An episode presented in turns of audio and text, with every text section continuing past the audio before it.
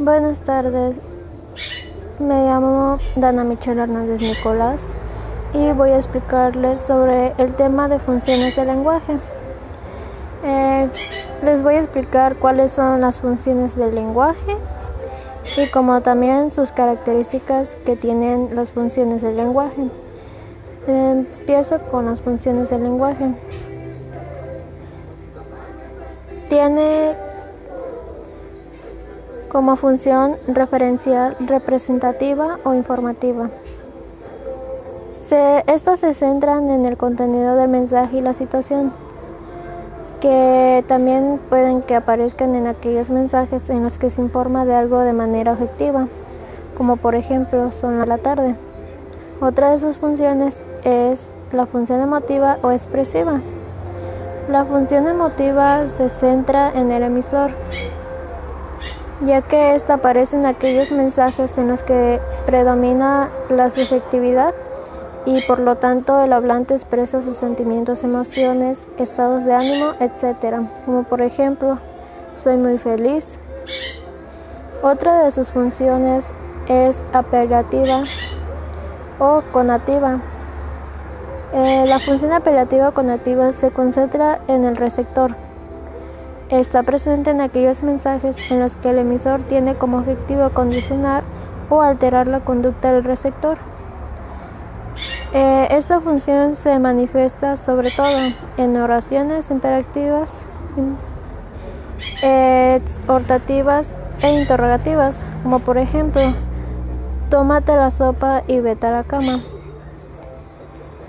Otra de las funciones que es la metalingüística eh, se centra en el propio código de la lengua.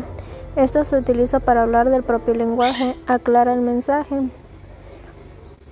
Este, esto se manifiesta en declaraciones y definiciones y en la lengua escrita se percibe señalándola con comillas o cursivas. Pedro tiene cinco letras. En la lengua oral, la palabra destacada recibe una entonación especial o se destaca con el acento de intensidad. Otra de las funciones poética o estética. Esta está orientada al mensaje.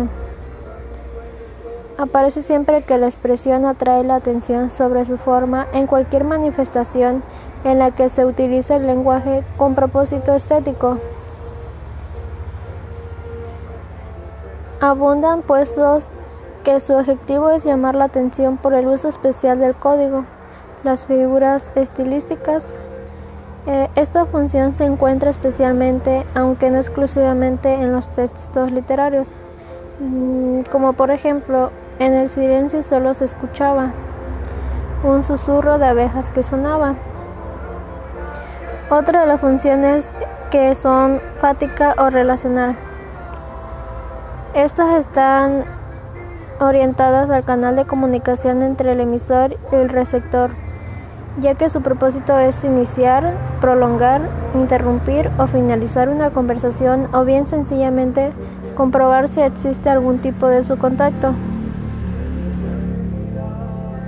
Este, la finalidad de la función fática no es principalmente informar, sino, sino facilitar el contacto social para poder transmitir dar y optimizar posteriormente mensajes de mayor contenido. Ya este como por ejemplo sería un supuesto, claro, escucho naturalmente, entiendo, cómo no, perfecto, ok, de acuerdo, entre otros está presente en los mensajes que sirven para garantizar que el canal funciona correctamente y que el mensaje llega sin interrupción.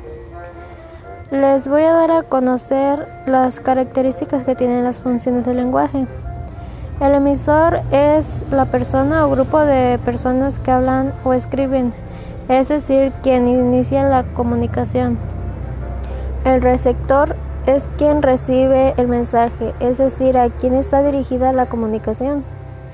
El canal es el medio por el que se transmite el mensaje, que puede ser el sonido, el teléfono, la escritura, entre otros.